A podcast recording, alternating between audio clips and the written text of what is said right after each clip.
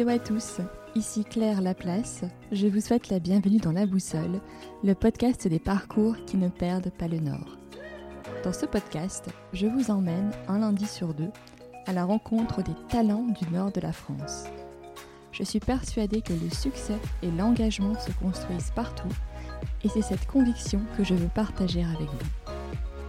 Je remercie chaleureusement tous ceux qui ont écouté les premiers épisodes du podcast et qui ont pris le temps de lui attribuer une note 5 étoiles ou de laisser un commentaire sur Apple Podcast.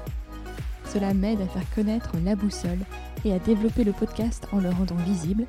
Alors, si vous appréciez tout ce travail, continuez. Je suis très heureuse de partager avec vous la conversation dense et pleine d'enseignements que j'ai eu la chance d'enregistrer avec Alexis Delem, le fondateur de la marque de cosmétiques bio Avril. Après un parcours classique, prépa HEC, ESCP, puis 17 ans chez Auchan, il a décidé de fonder en 2011 Avril, une marque de cosmétiques bio, accessible, de qualité, sobre en packaging et économe en marketing. Les débuts n'ont pas été évidents. La démarche étonne dans le monde de la cosmétique. Mais les connaissances d'Alexis dans le domaine des achats ainsi que sa détermination seront clés pour réussir à développer la marque. Aujourd'hui, la marque est reconnue, dispose de 18 boutiques qui sont les vitrines d'Avril, représente la marque et ses valeurs, d'un site internet qui reste le vecteur principal des ventes et d'un circuit de vente dans les magasins bio et les pharmacies. La quasi-totalité de ces produits est fabriquée en France. Pendant notre échange, Alexis nous a aussi parlé management et du fonctionnement au quotidien d'Avril, inspiré du modèle de l'entreprise libérée. Et surtout, il partage avec nous la vision de la marque portée par l'ensemble des collaborateurs qui, je suis sûre, vous inspirera et vous donnera envie d'en savoir plus sur Avril. Avec Alexis, nous avons parlé de la création d'une marque, du développement d'une communauté, d'impact social et environnemental, de littérature russe, de cosmétiques durables et de vision long terme. Je ne vous en dis pas plus et vous souhaite une excellente écoute de notre conversation.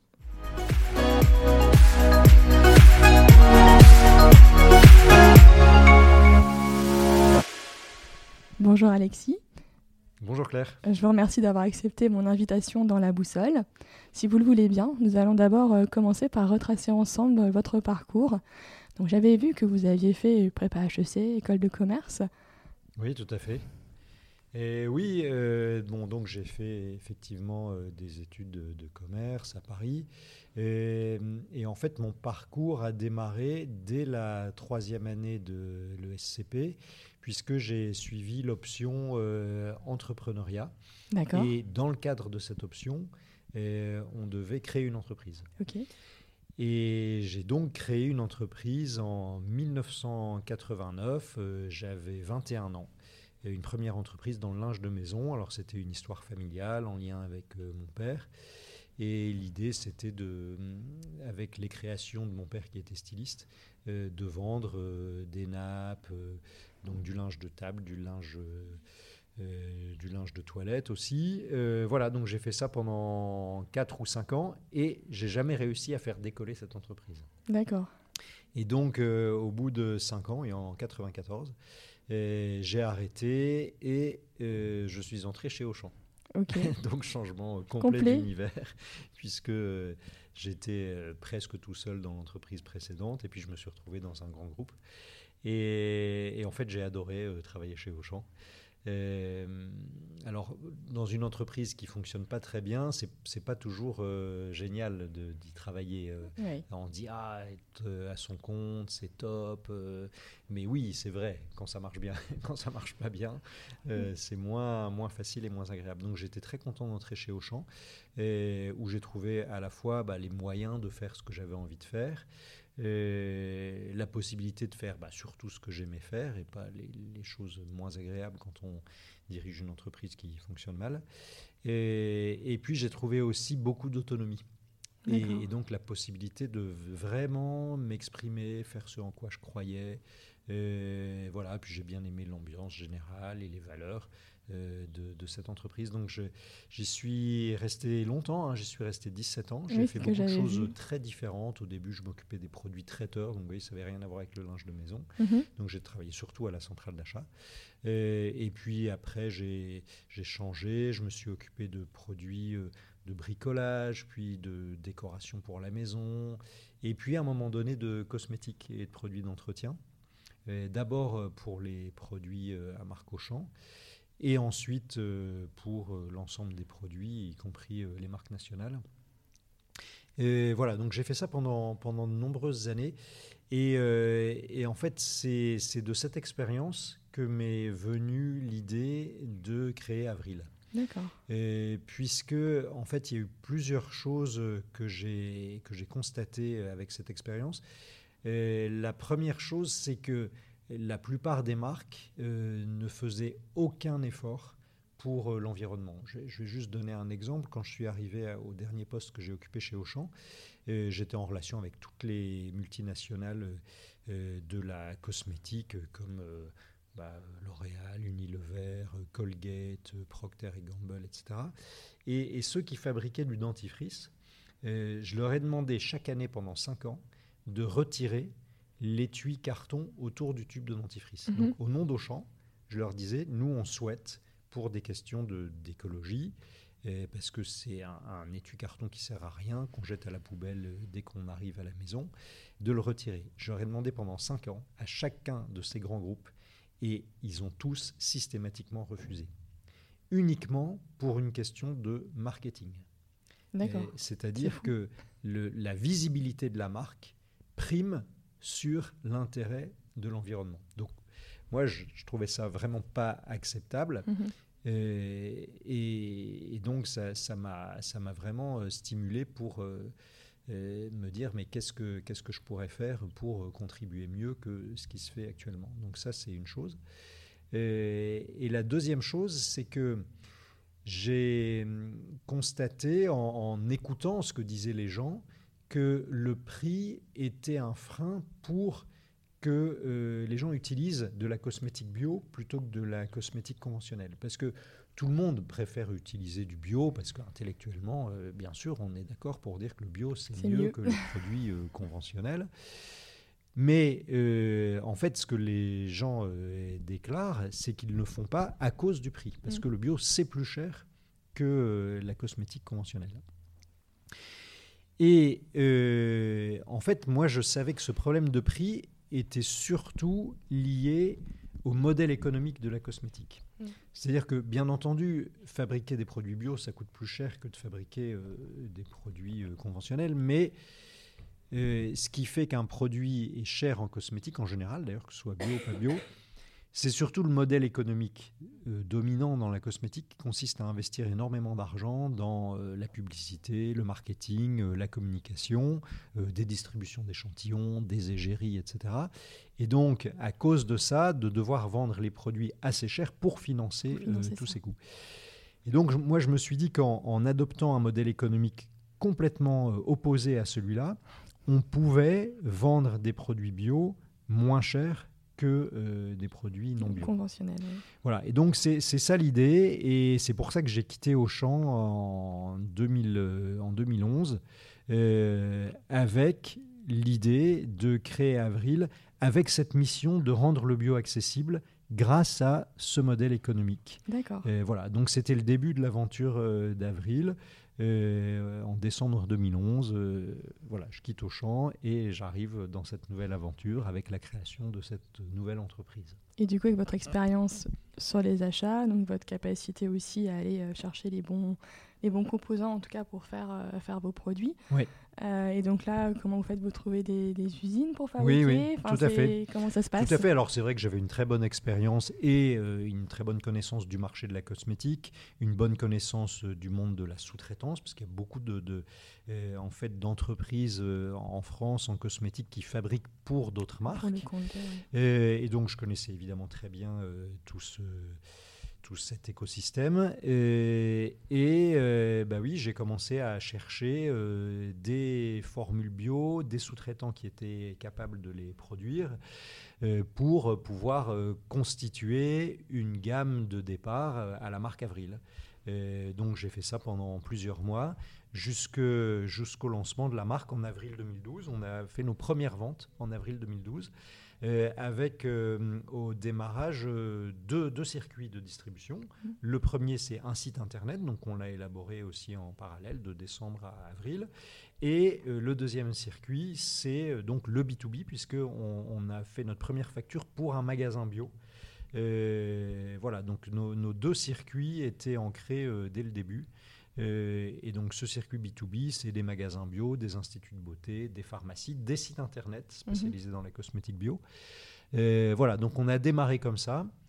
Et le début était très difficile. C'était, c'était horrible parce Vous avez que. dû passer pour des ovnis un peu. Euh, bah, je ne sais pas si on est passé pour des ovnis, mais surtout ce, modèle économique un peu euh, original euh, dans le monde de la cosmétique mhm. euh, a rendu le démarrage très difficile parce que quand on n'a pas de budget pour la publicité, pour se faire connaître, bah, comment les gens vous connaissent? Bah, Ils ne vous connaissent pas. Et donc au début, bah, sur notre site internet, on vendait rien. Parfois, on avait une commande par jour, deux commandes par jour les grands jours. Donc, voilà. Et puis en B2B, les, distributeurs, hein, les revendeurs, euh, ils n'attendent personne. Ils ont déjà des marques qui sont présentes et, euh, introduire une nouvelle marque, c'est toujours compliqué parce qu'il mm. faut supprimer euh, la place de quelqu'un d'autre qui est déjà établi, qui fonctionne en général. Donc le, démarrage était très très compliqué pendant, pendant deux ans. C'était vraiment difficile alors bien sûr, euh, ne pas avoir de budget marketing, ça ne veut pas dire ne pas communiquer, parce que avec euh, euh, les médias portés par Internet, on peut communiquer sans budget. Notamment c'était Facebook, je pense. Voilà, hein, exactement. Donc on, utilise beaucoup les réseaux sociaux. Dès le début, on l'a fait. Facebook, alors Instagram, c'est venu un peu après. Après, on a aussi, euh, enfin, il y a beaucoup de blogueuses qui parlent d'avril. Alors au début, il y en avait un peu moins parce que euh, voilà, la marque n'était pas connue, elles n'avaient pas forcément envie de le faire. Euh, on a évidemment les newsletters. donc voilà, tout ça, on l'a mis en place dès le début, mais avec une audience très très faible. Facebook, au début, on avait 100 abonnés. Donc avec 100 abonnés, vous ne déclenchez pas des centaines de commandes. Hein. C'est sûr. Voilà, donc le, le, démarrage a été très très compliqué, même si on a mis en place ces moyens de communication gratuits via Internet c'était quand même à échelle très réduite. Euh, voilà, mais on a tenu bon et puis petit à petit, euh, les ventes, en partant de rien, hein, se sont développées euh, un peu à la fois jusqu'à arriver à un niveau qui était satisfaisant. Au bout de, on va dire, trois ans, ça, ça, devenait vraiment intéressant, toujours sur nos deux circuits, site internet pour les particuliers et revendeurs. Et puis un beau jour, on s'est dit, euh, si on ouvrait une boutique Avril? Parce que euh, sur Internet, on ne peut pas essayer les produits. Et c'est un peu compliqué quand on veut acheter du maquillage de ne pas pouvoir mm. voir la vraie couleur, euh, la, toucher la vraie texture, sentir aussi le parfum. Et c'est vrai aussi pour les crèmes de soins. Et donc ça, c'était une difficulté qu'on avait, qu'on a toujours sur Internet. Et comme on a quand même des revendeurs, hein, des, encore une fois des magasins bio, des pharmacies, etc., ça pouvait euh, répondre à ce besoin d'essayer les produits. Sauf qu'en général, les revendeurs qui travaillent avec nous n'ont pas toute la gamme parce qu'ils n'ont pas suffisamment de place pour présenter euh, tous les produits à Ils ont une sélection. Voilà, ils ont une sélection. On a 350 références. Euh, il n'y a pas la place dans, dans, une pharmacie de mettre 350 mmh. euh, produits avril. Et donc, même les gens qui pouvaient dans des points de vente physiques essayer les produits, ils ne pouvaient pas tous les essayer.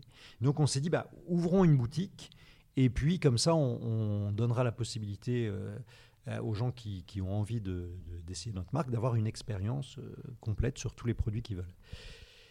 Et on s'est mis à chercher un emplacement à Lille, euh, puisque comme on est d'ici, ben, c'était important pour nous de suivre cette boutique dans, ses détails tous les jours. Et, puis on a trouvé par chance un, très bon emplacement rue Équermoise. Et on a ouvert notre première boutique dans cette rue en octobre 2016, donc ça fait trois ans maintenant. Et le jour où on a ouvert les portes, la boutique était pleine de clients. Donc c'était mm. génial pour nous parce que après les années, voilà, il y avait une vraie attente. Après les premières années qui avaient été difficiles, on s'est rendu compte que bah, il y avait une adhésion à la marque euh, qui, s'était créé et qui a fait que euh, les gens euh, étaient contents de trouver un point de vente physique avec tous nos produits. Et voilà, donc ça a bien marché dès le début, cette boutique, dès, dès, octobre 2016. Et de ce fait, on a décidé d'en ouvrir d'autres. Donc l'année d'après, en 2017, on en a ouvert deux autres, une à Paris et une à Rennes. Le démarrage à Paris était un peu plus difficile parce que Paris c'est une grande ville et donc euh, tout le monde, enfin, ça, quand on ouvre un point de vente à Paris, ça concentre pas tous les Parisiens sur ce point de vente, c'est uniquement ceux qui passent devant. Donc c'était un peu plus dur, mais au bout d'un an, elle a commencé à bien tourner. À Rennes, ça a assez bien marché, pas tout de suite, tout de suite, mais au bout d'un moment. Et donc on en a ouvert encore quatre l'année d'après, en 2018. donc à, à la fin de l'année dernière, on avait sept boutiques en tout. Et puis elles marchent toutes euh, assez bien. Et donc cette année, on en a ouvert 11 euh, de plus. Oui, j'ai vu, il y en a 18, c'est ce que j'avais compté. On a 18, 18 aujourd'hui, donc euh, bah, c'est super, avec euh, toutes, enfin sauf une exception, un très bon succès, et, et, toujours des clientes qui sont très contentes. À chaque fois qu'on ouvre dans une ville, euh, ce qu'elles disent, c'est on est content de vous trouver, on est content de pouvoir avoir accès à toute la gamme, euh, mm. euh, on attendait ça, et donc ça nous fait vraiment plaisir de voir qu'il y a une, adhésion à la marque Avril, alors qu'on reste évidemment pas connu du tout, puisque on a gardé notre modèle économique du départ, qui consiste à, ne pas avoir de budget pour la, publicité, et la communication. Donc on, on reste avec une audience qui est très limitée, mais auprès de, de, clients, il y a une vraie attente mhm. pour trouver euh, notre marque dans nos boutiques. Oui, puis je pense que ça rencontre aussi des attentes des consommateurs. Enfin, je veux dire, moi, il y a, il y a encore quelques années, je, je, n'attachais pas forcément d'importance à la cosmétique bio, ou alors pour moi, je trouvais que c'était un peu moche, enfin, les textures étaient moyennes, etc. Hmm. Euh, et notamment avec des marques comme Avril, je pense que ça, ça change aussi le regard qu'on peut avoir sur la cosmétique bio euh, d'il y, a 10 ans. Quoi. Oui, tout à fait. Alors c'est vrai que quand on a démarré en 2012, ça pouvait être un peu précurseur.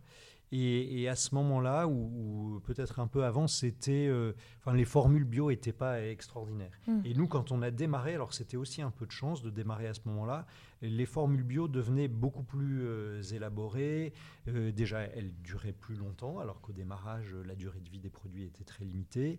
les parfums commençaient à être très agréables, alors qu'avant, ce n'était pas le cas. Donc, on a démarré à un bon moment du point de vue de la, de la formulation, enfin de la, capacité à formuler des produits bio qui étaient super en qualité. Donc on, a démarré avec ça et c'était euh, vraiment bien. Alors on était peut-être un peu précurseur parce qu'en 2012, il n'y avait pas l'attente pour les produits bio qu'il y a aujourd'hui, c'est ce que vous disiez. Euh, donc on, a été vraiment au moment où, cette tendance euh, s'est mise à émerger. Et c'est vrai que maintenant, c'est vraiment une tendance de fond. C'est-à-dire que tout le monde a plutôt envie d'utiliser des produits bio plutôt que des produits euh, non bio. Donc on, est vraiment dans cette tendance. Mais en fait, aujourd'hui, ça, c'est plus suffisant. Euh, c'est-à-dire que oui, euh, il y a 7 ans, ça pouvait apparaître comme précurseur. Aujourd'hui, ça ne l'est plus. Et on doit aller plus loin. On doit aller plus loin d'abord pour une question de responsabilité environnementale et puis ensuite pour une question d'attente de, des consommateurs. Aujourd'hui, on s'oriente euh, vraiment vers un besoin de, de, responsabilité par rapport à la production, par rapport aux emballages. Euh, on a à juste titre euh, beaucoup de sollicitations pour moins d'emballage ou plus d'emballage du tout. Et donc c'est des sujets sur lesquels on travaille sans qu'on ait aujourd'hui les solutions techniques disponible pour euh, supprimer les emballages, mais on y travaille beaucoup avec nos sous-traitants pour essayer de trouver des solutions et pour euh, aller plus loin par rapport à ce qu'on fait aujourd'hui. Et ça, ça nous anime beaucoup dans l'équipe de, rechercher ces solutions pour réduire ou supprimer les emballages. J'avais vu qu'il y avait, je crois, c'était des gels douche en vrac à Lille. Oui, hein, tout à fait. Hein. Alors, on, commence à faire des choses. Alors déjà, Dès l'origine, bien sûr, on a éliminé les emballages superflus. Je vous parlais des dentifrices tout à l'heure. Euh, évidemment, euh, chez Avril, le dentifrice, il est vendu en tube. Il n'y a pas un étui carton autour. Et c'est vrai aussi de toutes nos crèmes de soins, euh, contrairement à beaucoup d'autres marques qui sont vendues juste avec un tube et pas avec une, belle boîte en carton. donc ça, on le fait déjà parce que c'est facile à faire. La solution technique, elle est, elle est hyper simple. pour aller plus loin, c'est plus compliqué. Donc vous avez raison, on a déjà mis en place dans notre boutique de Lille, et ça sera étendu à nos autres boutiques, euh, le principe de recharger son flacon de gel douche vide. Mhm. Donc ça, c'est une bonne chose parce que ça évitera de, jeter à la poubelle et donc de devoir reproduire un flacon. Euh, c'est tout un, paquet de contraintes qu'on n'imagine pas quand on est du côté consommateur. Mais pour nous, la marque, c'est extrêmement compliqué à mettre en œuvre parce qu'il il y a des obligations réglementaires pour assurer, c'est normal, euh, l'hygiène et la sécurité euh, euh, des produits et des consommateurs. donc voilà, c'est très très compliqué à mettre en œuvre. Donc on l'a fait, on est content de le faire. donc pour les gels douches, c'est bien. maintenant, il faut trouver des solutions pour les autres produits. On en a beaucoup beaucoup d'autres. Ouais. Et je voulais juste en revenir un peu sur le début, parce que quand vous disiez, voilà, les deux premières années ont été difficiles, est-ce que vous avez été accompagné enfin, au départ euh, quand vous vous êtes lancé, euh, est-ce que vous avez, moi je sais pas, des, partenaires avec vous pour tenir euh, ces deux premières années? Oui, alors c'est une bonne question. Au démarrage, déjà on est, on est dans l'entreprise six associés. Oui. donc c'est cinq amis et moi. et genre, alors, je suis le seul des six à travailler dans l'entreprise. Donc voilà, on avait un capital de départ qui nous permettait de bah, d'avancer euh, avec malgré des pertes euh, importantes au début. on a eu aussi un prêt bancaire qui était extrêmement difficile à obtenir. et vraiment, c'était une grosse difficulté. Et c'était un petit peu angoissant, puisque en fait, j'avais solliciter toutes les banques pour obtenir un prêt, pour nous accompagner pour ce démarrage.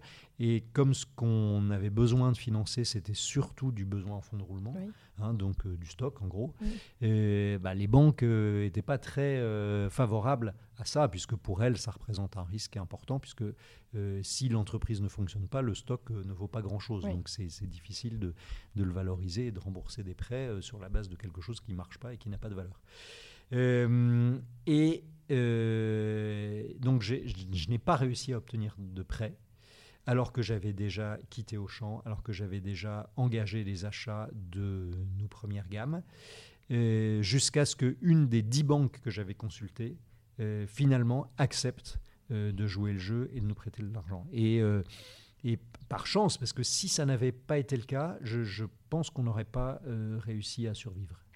Et donc euh, voilà, ça a été euh, un coup de chance, mais beaucoup d'angoisse aussi pendant la période où, où je voyais que personne, enfin aucune banque ne voulait nous suivre. Et voilà, il y a eu ce retournement qui a été euh, très bénéfique et bienvenu et qui nous a permis de, de, voir venir et effectivement de pouvoir passer ces deux années. Et sans ça, on n'aurait pas réussi. Donc voilà, c'était un épisode un petit peu angoissant. Et du coup, sur cette première production, oui. sous marque Avril, ça représentait quelle quantité? Je ne me rends pas vraiment compte. Alors, je, je, je, vous dire, hein, je, me euh, souviens même plus, mais euh, en tout cas, ce que je peux vous dire, c'est que euh, quand on fait fabriquer des produits avec des prix forcément qui doivent être attractifs, sinon on remplit pas notre mission qui est de rendre le bio accessible, hein, puisque le positionnement d'Avril, c'est des produits super en qualité, bio, le moins cher possible. Et c'est vrai que sur le prix, on, est vraiment extrêmement attractif. Quand on vend un mascara à 7 euros, un rouge à lèvres à 6 euros, euh, un crayon pour les yeux à, 3 euros, c'est vraiment incroyablement pas cher. Pour arriver euh, à vendre des produits de qualité bio euh, à ces prix-là, on est obligé de fabriquer des quantités qui sont importantes. Oui. Donc l'ordre de grandeur, hein, pour, être, euh, pour entrer dans les détails, c'est à peu près 5000 euh, unités par référence, donc par euh, couleur, si on parle Du, maquillage. Donc le stock de départ était très important mm. en quantité, puisque c'était 5000 en gros, hein, fois X références, je ne sais plus combien on avait de références. Et voilà, donc c'était important et c'est vrai que ça immobilisait pas mal de stock. Et du coup, maintenant, au niveau d'avril, pour parler de l'actualité de la marque, vous êtes combien de personnes? Alors, euh, le fait d'ouvrir beaucoup de magasins, euh, ça fait qu'on embauche euh, beaucoup de monde et c'est très réjouissant parce que on, trouve des, équipes, des collaborateurs vraiment engagés et qui nous rejoignent parce que ils, elles, adhèrent aux valeurs de la marque. Mmh. Et donc ça, ça c'est vraiment euh, super de travailler avec des gens avec lesquels on est en phase sur euh, la mission d'Avril, sur ses valeurs, sur sa vision. Euh, aujourd'hui, on est 106, 106 personnes. il y a trois ans et demi, avant d'ouvrir notre première boutique, on était trois. Oui, c'est fou. Donc c'est extraordinaire comme, comme développement. schématiquement, une boutique, c'est à peu près cinq personnes. Voilà, donc forcément, bah, ça va vite. Hein. Plus on mm. en ouvre, plus on embauche et plus on est nombreux. Et voilà, c'est très, très réjouissant. Euh, au siège, on reste une équipe très agile. Hein. Euh, euh, vous, avez vu l'équipe en traversant l'open space à l'instant. on est une petite quinzaine dans le bureau, même, même moins de 15 d'ailleurs, on doit être 13 ou 14. et dans l'entrepôt qui est juste à côté, c'est une équipe de 8 préparateurs de commandes. D'accord. Voilà. Et donc eux, ils s'occupent des commandes, à la fois le site internet et d'approvisionner les magasins. Exactement. Euh, le, site internet, approvisionner nos boutiques et puis approvisionner euh, nos clients B2B. D'accord. Et comment vous décririez euh, le management ou l'état d'esprit, en tout cas, chez Avril? Alors, très bonne question, parce que on est une entreprise libérée. Oui, mais c'est ça, genre. Vous avez entendu parler peut-être. donc ça, c'est quelque chose qui me tient beaucoup à cœur. Euh, le, modèle général de l'entreprise, qui est un modèle très pyramidal, qui consiste à dire euh, le chef commande et contrôle que ses ordres sont bien exécutés, c'est vraiment un modèle qui ne m'intéresse pas du tout et je n'ai pas du tout envie de m'inscrire dans euh, ce type d'organisation. Donc, à l'inverse, l'entreprise libérée, euh, c'est euh, une entreprise dans laquelle les gens ont la capacité de décider. C'est-à-dire que c'est, chacun décide. Ce mhm. euh, c'est pas le chef qui décide et qui fait exécuter, c'est chacun a la possibilité de prendre des décisions, d'agir, de prendre des initiatives. Euh, donc il ne s'agit pas d'être force de proposition, hein, c'est tout à fait différent. Il s'agit vraiment de décider. De faire, euh, Et, donc, on, a pour ce, cette prise de décision euh, un process qui est celui des entreprises libérées en général, qui consiste, avant de prendre une décision, à solliciter l'avis des autres. C'est-à-dire qu'avant de prendre une décision, on doit solliciter l'avis des, des, gens qui sont experts du sujet, de la décision qu'on veut prendre, et l'avis des gens qui vont être impactés par la décision. Je donne un exemple. Si dans une de nos boutiques, euh, la responsable de magasin dit, compte tenu du fait qu'on a de plus en plus de clients, euh, pour bien les servir, c'est important d'augmenter les heures euh, d'une personne ou d'embaucher quelqu'un d'autre, c'est elle qui va prendre la décision. C'est pas sa responsable de réseau, sa chef, qui va dire Ah, tiens, j'ai vu que tu avais besoin de plus d'heures, euh, embauche quelqu'un.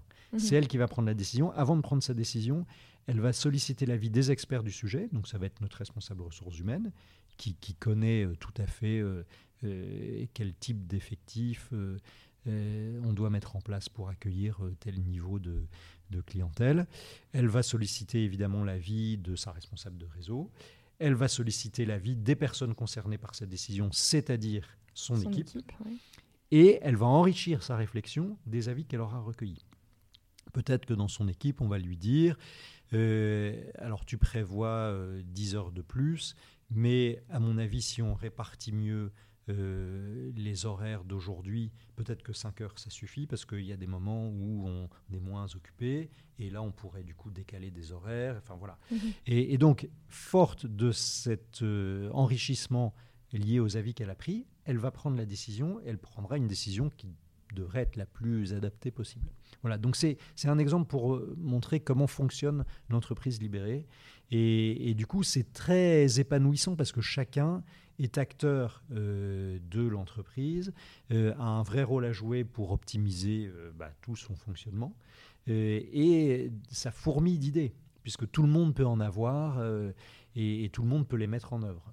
On n'attend pas que quelqu'un décide pour vous de faire telle ou telle chose. Et en fait, à, quoi ça sert d'embaucher des gens intelligents si c'est juste pour leur demander d'exécuter des ordres? Ça n'a aucun sens. Donc voilà, donc nous on fonctionne comme ça et on est très content de fonctionner comme ça parce que euh, ça nous va bien, ça, convient bien à notre état d'esprit. Alors évidemment, c'est pas toujours facile parce que c'est pas le mode d'organisation traditionnel, c'est pas euh, on n'y a pas forcément été habitué avec nos expériences précédentes, avec notre éducation. Donc il peut y avoir un peu de, temps d'adaptation à ce mode de fonctionnement, et c'est normal. Et puis nous aussi, hein, c'est un... Euh, comment dire, c'est une organisation relativement récente qu'on a mise en place, donc euh, ça nécessite que nous aussi on, s'ajuste. mais c'est très très intéressant, c'est vraiment une aventure passionnante de mettre en place ce mode d'organisation. Et du coup, vous parliez aussi des valeurs d'Avril. Oui. Euh, seraient, comment vous les définiriez? Oui, alors euh, ça c'est un point qui est extrêmement euh, important. Et, pour aller plus loin que la valeur, les valeurs, il y a aussi la vision. Mhm. à partir du moment où vous dites à vos collègues, c'est toi qui décides, encore faut-il qu'ils sachent dans quel sens euh, il doit prendre une décision. Quelle est la direction mmh. que prend l'entreprise? Parce que si on ne sait pas vers où on va, comment est-ce qu'on peut prendre une décision euh, pertinente? Bon. Donc, en même temps qu'on a mis en place euh, cette organisation en mode entreprise libérée, on a défini notre vision et nos valeurs. Et on l'a fait, c'était en mars cette année, avec l'ensemble des collaborateurs. Donc on s'est réunis pas loin d'ici, on était une trentaine, à ce moment-là on avait moins de boutiques euh, qu'aujourd'hui.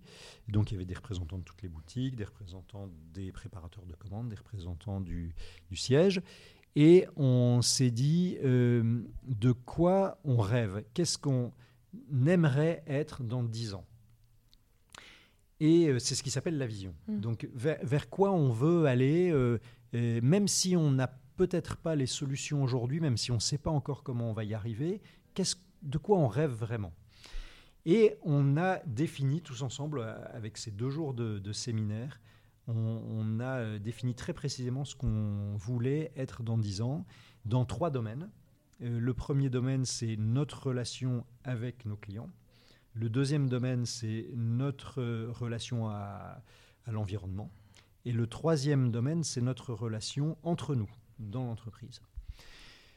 Sur le domaine de notre relation euh, au client, on s'est dit qu'on voulait une relation euh, authentique, euh, sincère et centrée sur le bien-être et non pas sur l'avoir visé avec nos clients. Et on ne veut pas de, de process formaté d'accueil du client. On n'a pas de protocole où on lui fait essayer tel produit forcément. Enfin, voilà, mm. on, a envie d'une relation euh, simple, sincère, euh, de proximité, d'écoute. voilà, ça, ça nous tient à cœur et c'est ce qu'on met en place, euh, en particulier dans nos magasins. Et voilà, donc ça, c'est ce qu'on a défini pour la relation client. Après, pour notre relation à l'environnement, qui est évidemment au cœur de notre projet parce que c'est ce qui tient à, cœur de tout le monde ici euh, chez Avril, euh, et, ça me tient à cœur à moi en particulier.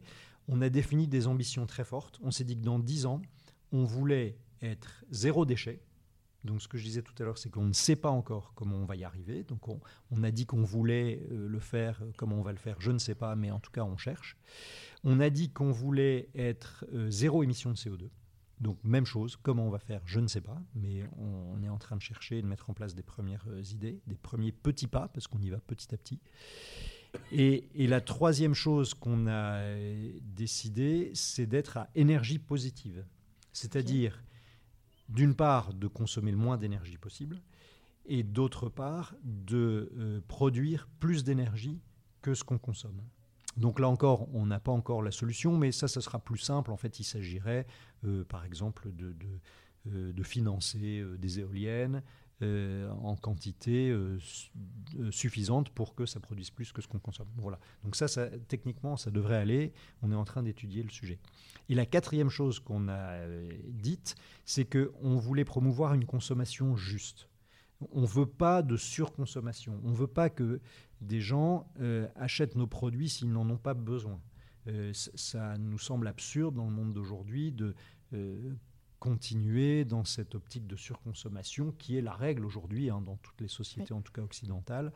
Euh, voilà, c'est pas durable, ça n'a aucun sens, ça fait le bonheur de personne. Donc nous, on veut pas ça. Mm. Euh, et, donc, on, veut une consommation juste. Et dans le troisième domaine, qui est notre relation entre nous dans l'entreprise, euh, eh bien, c'est l'entreprise libérée qu'on a effectivement acté et dont on est en train de mettre en place l'organisation. Et là, vous faites accompagner ou c'est tout est en interne ou vous avez des personnes qui externes qui vous guident dans sur l'entreprise libérée. Alors sur l'entreprise libérée, euh, en fait, j'ai beaucoup lu à ce sujet. Et euh, j'ai beaucoup aussi euh, rencontré de, personnes qui avaient mis ça en place ou accompagné des mises en place d'entreprises. Donc, j'ai et on a dans l'entreprise des idées relativement claires là-dessus, même si euh, l'entreprise libérée, ce n'est pas un modèle type qu'on plaque sur une entreprise ou une organisation. C'est vraiment euh, à chaque euh, organisation qui veut s'inspirer de ce mode de, oui, de, de management, de construire Mm. son propre modèle. Oui, en fait, c'est plus un état d'esprit. Enfin, oui, voilà, c'est un état d'esprit. Alors, il y a quand même des règles, des, des process, mm. celui dont je vous ai parlé tout à l'heure sur euh, la prise de décision mm-hmm. avec la sollicitation d'avis. Ça, c'est des choses qui sont écrites euh, et qu'on a juste euh, reproduites telles quelles. Euh, donc il y a un certain nombre de balises comme ça qui sont posées et qui permettent de, faire bien les choses. Et après, il y a des choses qui nous conviennent ou qui ne nous conviennent pas dans ce qu'on peut observer dans d'autres entreprises libérées. Et donc on met en place finalement ce, qui nous convient et ce qu'on a envie de faire. Et du coup, pour revenir aussi sur la partie boutique, moi je trouve, pour en avoir, avoir vu celle de Lille et quelques-unes de Paris, euh, on sent, enfin, quand on rentre, je trouve qu'il y a beaucoup de douceur en fait. Enfin, par rapport, euh, enfin, il y a d'autres, euh, dans, dans, les réseaux de cosmétiques traditionnels, je trouve qu'on est souvent un peu agressé, machin, les lumières, les, Et là, quand on rentre dans une boutique à avril, c'est posé, les couleurs sont douces, les lumières sont agréables, on n'est pas complètement pris avec des gros spots en plein visage. du coup, c'est hyper agréable. Et ça, je pense, j'imagine en tout cas que c'est une, volonté. Euh, oui, tout à fait. Alors, euh, le point euh, sur le, design, l'architecture de nos boutiques, c'est un point très intéressant parce que chacune de nos boutiques est unique. Mm. C'est-à-dire que chaque magasin est un concept unique créé par un architecte local. Donc, contrairement à la plupart des enseignes qui dupliquent un, modèle, euh, nous, on, préfère ça. Alors, d'abord parce que moi, j'aime l'architecture et ça me plaît de travailler avec des gens qui ont du talent, qui ont de l'imagination, qui sont créatifs. Et, j'aime être surpris par euh, le concept euh, qu'ils vont nous proposer. Donc ça, ça me, plaît beaucoup. Et, ensuite, parce que euh, ça donne aussi une image de créativité, donc de qualité. Et c'est très important, compte tenu de nos prix euh, très bas, que euh, réussisse à, montrer aux gens que malgré les prix bas, on est une marque avec des produits de super qualité. Et donc, tout ce qu'on peut faire graphiquement, par la créativité, par la modernité, par une image contemporaine, pour euh, montrer que les donner une image de qualité, mhm. euh, on le fait. Oui, qu'en fait, un petit prix ne préjuge pas de la qualité. Exactement. a priori, oui. Mm. Mais, en, l'occurrence, pour avril, ce n'est pas le cas. Et donc, il faut qu'on rassure euh, sur ce point. Et donc, quand on brief les architectes, donc encore une fois, partout en France, hein, localement, en fait, on leur dit que quand on entre dans une boutique avril, on doit ressentir deux choses la qualité, justement, et la naturalité. Hmm. Et donc, l'impression de douceur que vous soulignez, euh, elle est euh, liée à ça, parce que qui dit naturalité, forcément, dit pas euh, des écrans partout qui projettent de la lumière, des spots trop brillants, etc. Et donc, c'est vrai que cet aspect, et puis, et puis des couleurs qui sont naturelles, donc douces. et c'est vrai qu'on retrouve cette ambiance dans nos boutiques. Et, c'est bien que ce soit comme ça. moi, pour avoir une petite sœur qui a une peau très compliquée et beaucoup d'eczéma, qui utilise depuis deux ans les produits Avril, elle est, euh, ravi. Donc voilà, c'est oui, en tout cas, c'est des produits qui vont à toutes les natures de peau et quels que soient un petit peu les, les soucis qu'elles ont pu connaître. Euh, oui, tout à fait. Alors après, la peau de chacun est, particulière, hein, est unique, donc, euh, donc on ne peut pas généraliser non plus. On peut être euh, allergique à des ingrédients mhm. naturels, ça, ça, existe évidemment, mais c'est vrai que d'une manière générale, euh, nos produits sont beaucoup mieux euh, tolérés euh, que d'autres produits et c'est une bonne chose. Et ce que vous dites sur votre sœur, on a très souvent des témoignages de nos clients qui disent bah, le produit que, que je peux utiliser, c'est un produit Avril parce que les autres marques, ça ne me va pas, ça me crée des irritations, des réactions, etc. Donc c'est vrai que quand c'est naturel, c'est quand même plus, enfin mieux pour la peau que quand c'est chimique. C'est sûr. Mm. Et sur la fabrication, j'avais lu que vous étiez, je ne sais pas si c'est 100% ou si c'est pas tout à fait 100% euh, fabriqué en France. Oui, euh, c'est pas tout à fait 100% parce que euh, en fait le, positionnement d'Avril, c'est des produits super en qualité, bio, pas cher du tout. Et super en qualité, ça veut dire qu'on cherche à chaque fois le meilleur sous-traitant et, et, la meilleure formule possible euh, pour, euh, pour notre marque. Et il y a deux gammes de produits qui sont fabriqués en Italie, parce que le meilleur sous-traitant qu'on a trouvé pour ces gammes, euh, c'est des Italiens. Et tout le reste, c'est des Français. Et donc c'est une immense majorité de Français et deux Italiens. voilà. Et du coup, j'avais même lu, je crois que pour les essences pour vos parfums, ça vient de Grasse directement. Donc c'est ça? Alors, il y, en a. Oui, oui, oui, tout à fait. Alors ça, ça dépend parce qu'il y a tout, mais nos autres toilettes, effectivement, elles sont fabriquées euh, en Provence. Euh, c'est vrai aussi pour nos huiles essentielles, c'est vrai aussi pour nos huiles végétales, bien souvent. Mais, euh, mais quand on a par exemple une huile d'argan, bah, l'huile d'argan, ça, ça vient pas de Provence. C'est hein, sûr. voilà. Mais c'est vrai que du coup, on rejoint finalement cet aspect sur le prix, où on a des produits qui sont qualitatifs, fabriqués majoritairement en France, à un niveau de prix qu'on ne soupçonnerait pas. Quand on se dit, bah, en fait, quand on voit d'autres d'autres marques, mais après qui ont forcément des budgets communication Exactement. ou packaging euh, plus, plus, conséquent, qui n'ont du coup pas les mêmes niveaux de prix. Euh, on est surpris soi-même en fait finalement par la qualité des produits. Oui, tout à fait. Et en fait, les, les gens euh, sont surpris et, demandent quel est le secret. Ils disent mais comment vous arrivez à, avec des produits bio de qualité fabriqués en France à avoir ces prix-là? Et en fait, bah, le secret c'est un secret de polichinelle. C'est juste que nous on dépense rien pour le marketing et la communication. Voilà, et ça suffit pour que le produit, enfin le prix soit vraiment vraiment pas cher. Et du coup, là, on arrive en fin d'année 2019. Sur 2020, vous avez des projets, j'imagine, peut-être d'ouverture de boutiques. Ça va continuer. Oui, oui, tout à fait. Euh, oui, ça va continuer. Donc là, on a déjà euh, un certain nombre de boutiques qui sont signées pour l'année prochaine. On continue à, en chercher puisqu'on on souhaite euh, être implanté dans toutes les principales villes en France. voilà, donc il y aura d'autres ouvertures l'année prochaine, oui, tout à fait. Et j'avais une petite question un peu plus business, mmh. euh, parce que c'est vrai qu'on se dit, voilà, euh, le monde de la cosmétique, c'est un monde hyper concurrentiel. Euh, donc peut-être aussi que le fait que vous ne fassiez pas de communication, qu'il n'y ait pas de dépenses sur le marketing, etc., ça vous permet, est-ce que ça vous permet aujourd'hui d'être rentable au niveau d'avril? Oui, oui, tout à fait. Oui, parce qu'on a, on, fait très attention à tout, à, nos, à nos coûts de fonctionnement. Enfin, je, je vous ai décrit tout à l'heure euh, notre organisation avec 13 euh, ou 14 personnes uniquement pour le siège, mhm. pour euh, quand même un travail qui est important, hein, tout ce qui est produit, tout ce qui est web, tout ce qui est ressources humaines, tout ce qui est développement des magasins, enfin tout ça c'est... et on réussit à faire ça à 13-14 personnes. Donc, donc on est très, très sobre dans nos, dans nos dépenses et on réussit, malgré des prix très bas, à être rentable. Et du coup, je vois qu'on commence à. Le temps passe. Oui. Et euh, du coup, j'aurais voulu vous poser quelques petites questions rituelles que je pose en fait à chaque fin euh, d'épisode de la boussole. Oui. Euh, alors, est-ce que vous, vous avez un peu une journée type? C'est quoi une journée d'Alexis Delem? Alors,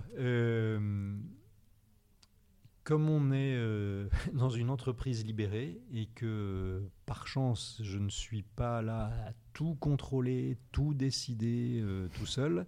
Euh, je suis plutôt disponible. D'accord.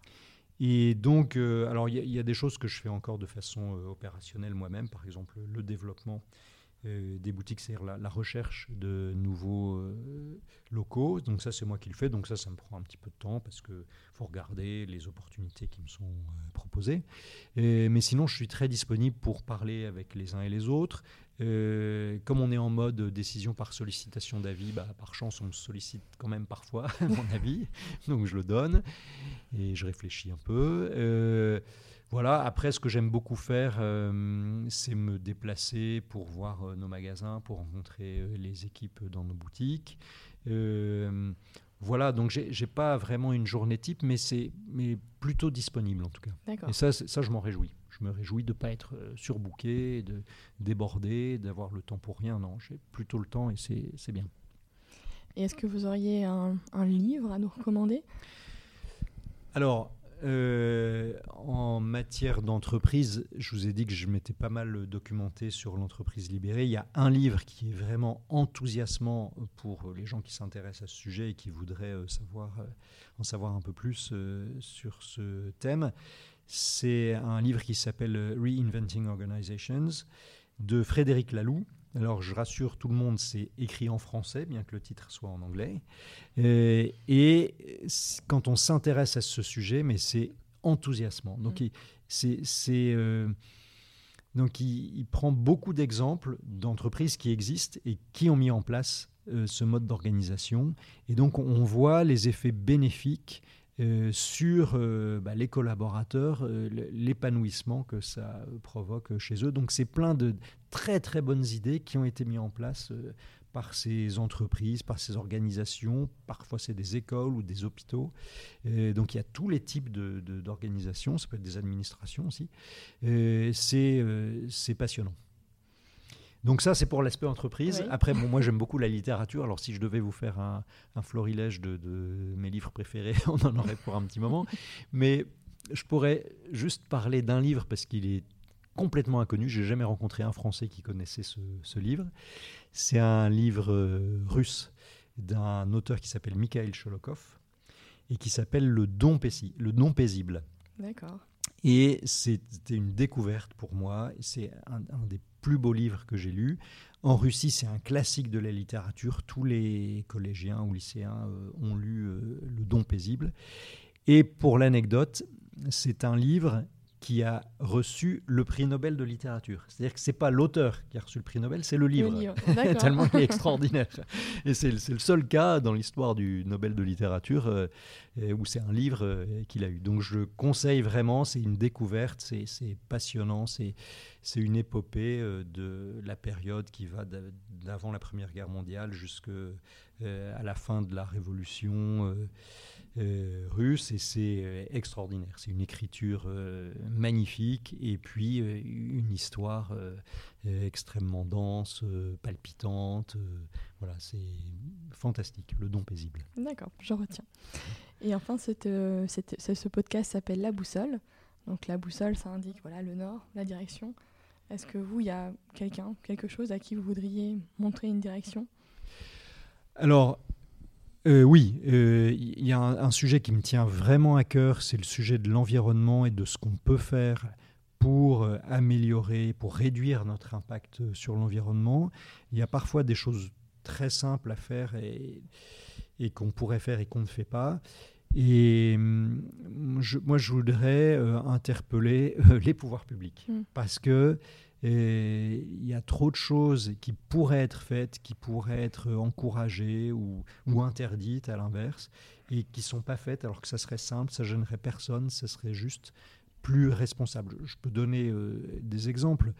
Euh, dans nos boutiques, on éteint la lumière quand on part il y a beaucoup de boutiques qui laissent la lumière allumée mm. parce que ça leur fait de la publicité. Une fois que la boutique est fermée, les gens passent devant la vitrine et donc ça fait de la publicité pour la marque. On comprend très bien l'intérêt marketing de ça. Mais c'est pas responsable. Et donc, il faut euh, vraiment qu'on ait les idées claires sur quand on doit arbitrer entre marketing et responsabilité.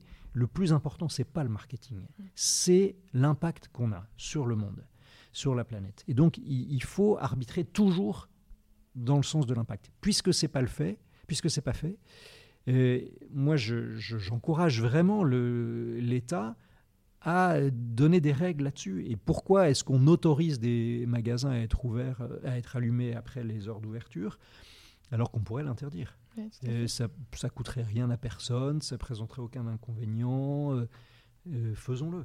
Voilà, donc ça c'est un exemple, mais il y en a plein. Mmh. Et, j'aimerais bien qu'on s'oriente vers ça si on a vraiment la volonté de changer les choses.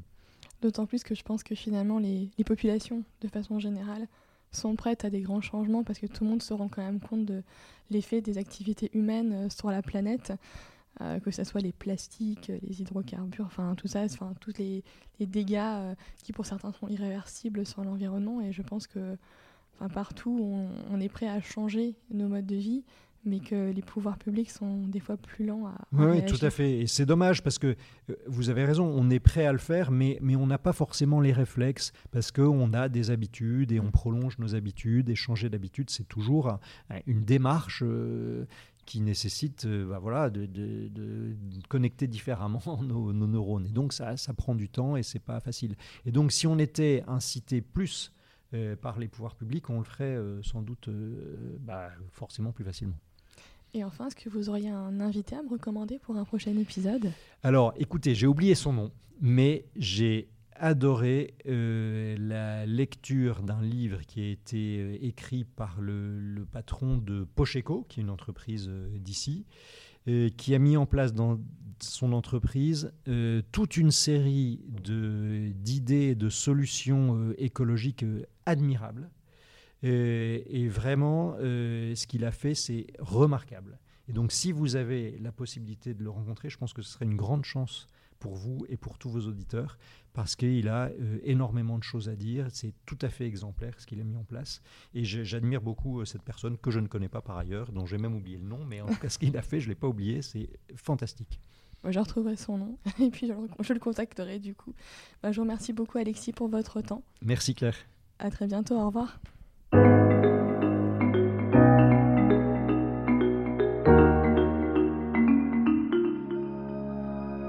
J'espère que cet épisode vous a plu.